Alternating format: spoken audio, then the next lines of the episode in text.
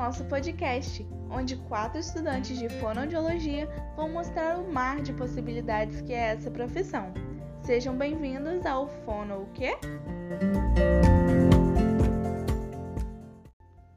Vocês não imaginam o prazer que é estar de volta. Oi, oi, oi, gente! Olha eu aqui de novo, trazendo mais uma chuva de informações para vocês, hein? E aí, preparados? Então, sim, bora começar pela fonoaudiologia hospitalar.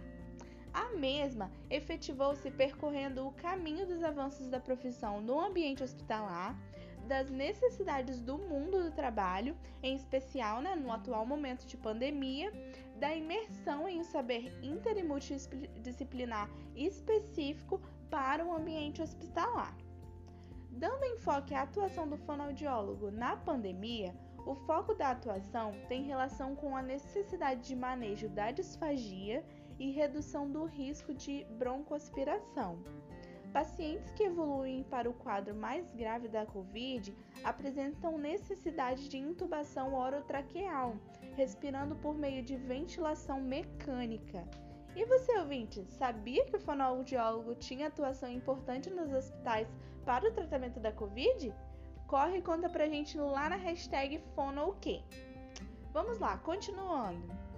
Com a recuperação e retirada do tubo orotraqueal, alguns pacientes podem evoluir para um distúrbio da deglutição, e é nesse momento que o fonoaudiólogo faz importante, deve ser acionado para realizar a avaliação e intervenção fonoaudiológica, consulta, terapias diretas ou indiretas de cognição, motricidade orofacial, deglutição, respiração ou alterações na comunicação nos estágios de tratamento pós-intubação orotraqueal.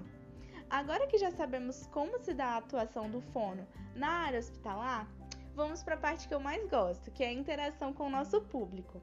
A Ana Júlia de Linhares está aqui participando com a gente. Linhares Espírito Santo, um beijo para os capixabas. Relata aqui pra gente que o pai dela ficou cerca de 15 dias entubados. Nossa, Ana. E assim que saiu, precisou ser encaminhado para uma fonoaudióloga, pois ficou com sérias dificuldades para se alimentar. E agora já está muito bem. Que bom que ele saiu dessa, Ana. Nossa, e está se recuperando. Um beijo e muito obrigada pela participação. Passando. Bom, gente, e para fechar com chave de ouro, trouxe um pouquinho da perícia fonoaudiológica. O especialista nessa área pode atuar como assistente técnico, auditor ou como perito nas esferas judicial, extrajudicial, administrativa e secundária, em situações que envolvam aspectos de abrangência, abrangência da fonoaudiologia, como realizar laudo pericial dos aspectos da comunicação humana. Mas você deve estar se perguntando, como de fato o fono trabalha nisso? Calma que te respondo. Um dos atributos da fonoaudiologia forense é o de identificar quem são os falantes de uma determinada conversa, ou seja, de quem é cada voz. Para explicar melhor a atuação do fonoaudiólogo forense, vamos para um exemplo prático.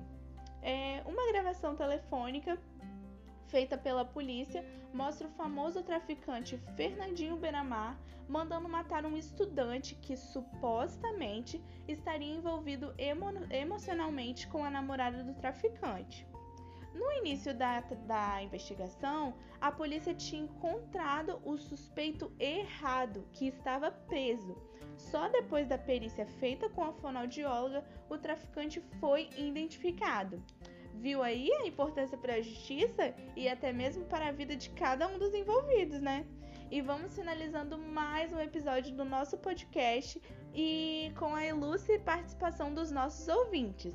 O Matheus de Vila Velha, Espírito Santo, diz assim: Uau! Chocado que a fonoaudiologia atende até mesmo questões jurídicas. Essa área é ampla mesmo, hein? Sim, Matheus, tô te dizendo, menina, a fonoaudiologia é tudo. Um beijo e obrigada pela participação. Vamos ficando por aqui. Bom, fonomigos, esse foi o último episódio do podcast Fono o quê? Sim, uma pena. Mas espero que vocês tenham gostado dos assuntos que abordamos em cada episódio e caso tenham se identificado com alguma área, conta pra gente no Instagram, arroba. Foi ótimo tê-los aqui, obrigada pela audiência, beijinhos e tchau, tchau!